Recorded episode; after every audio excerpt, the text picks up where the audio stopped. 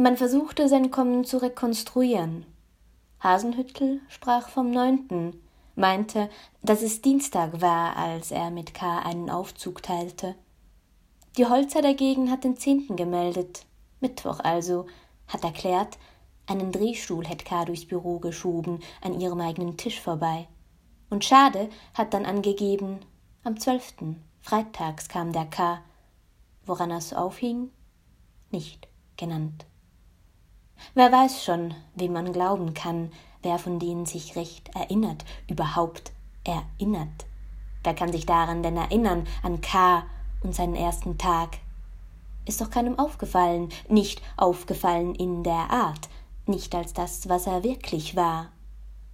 Der war in dieser ganzen Zeit als Kollege akzeptiert, als wär er immer da gewesen, Mitanalyst, ein wertgeschätzter. Keiner hat ihn hinterfragt. Kapiert hat keiner, dass man K ja gar nicht kennt, dass K da gar nicht hingehört. Kein Kollege, das war K. Und da täuschte sie alle, da tätig zu sein.